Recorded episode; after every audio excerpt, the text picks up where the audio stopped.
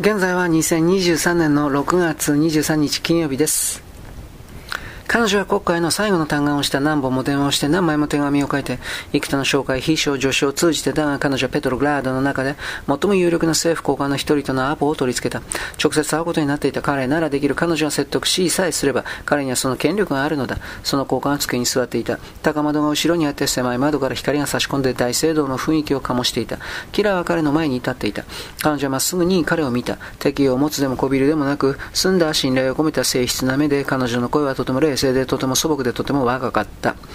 局長同士私はその人を愛しているんです。そして彼は重病なんです。病気がどんなんだか分かりますか？自分の体の中で不思議なことが起こってどうにもならないんです。そしてその人が死んでしまうんです。ですから今その人の命はいくつかの言葉と紙にかかっていて、普通に考えてみれば単純なことで、多分それは私たち、私たち自身の間違いで、もしかしたら正しいかもしれないし間違っているかもしれませんが、そんな危険を冒すなんて恐ろしいことじゃありませんか？その人は他の名前と同列に労働組合員として名前を書けないっていうだけでサナトリウムに行けないんです。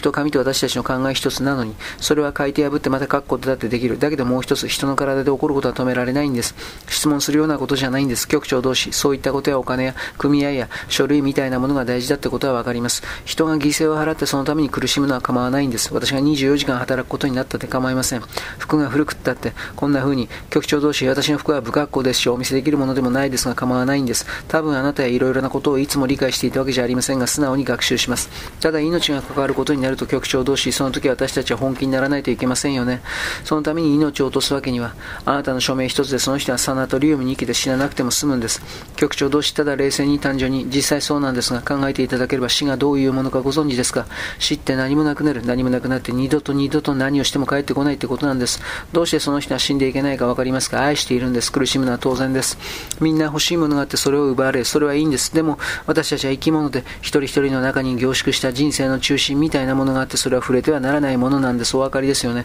その人は私にとってそういう人で、だから死なせないでください。ここでこうして話して生きて動いている私に免じて死なせないでください。私たち二人とも変じゃないですよね、局長同士。局長同士は言った。内戦では10万人の労働者が死んだんだ。どうしてソビエト社会主義共和国連邦にあって一人の貴族が死んじゃいけないんだね。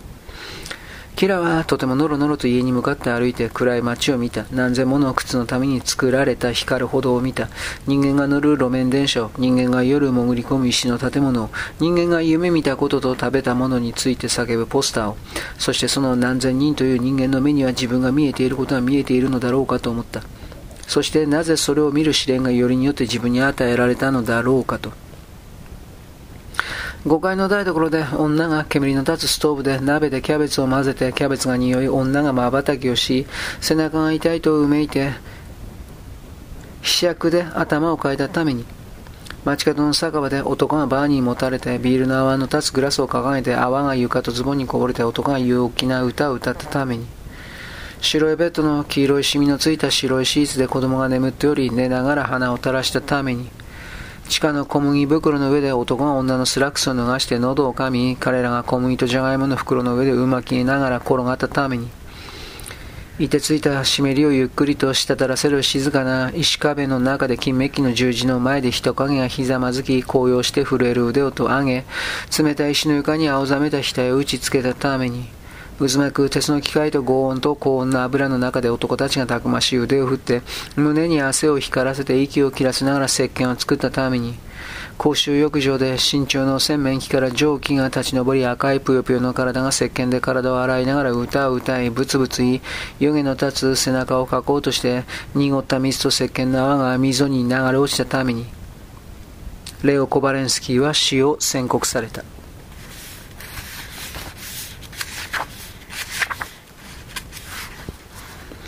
17最後のチャンスにかけなければならなかった彼女の目の前では地味な家が暗闇に忘れられた目立たない通りに立っている。大家の老女が扉を開けていぶかしげにキラを見た。タガの不動詞には女性の訪問客がなかった。だが彼女は何も言わず、よぼよぼとキラを廊下まで案内すると立ち止まって扉を刺して戻っていった。キラは扉を叩いた。彼の声がいた。どうぞ。彼女は入った。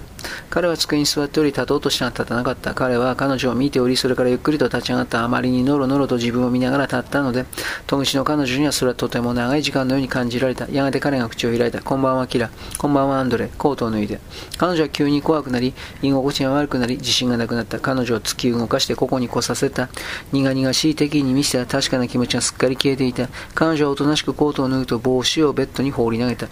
そこは白塗りの壁の大きくてがらんとした部屋で、狭い鉄のベッドが一つ、机が一つ、椅子が一つ、タンスが一つあって、絵もポスターもなく、ただ山のような本と書類と新聞が机からタンスから床に溢れていた。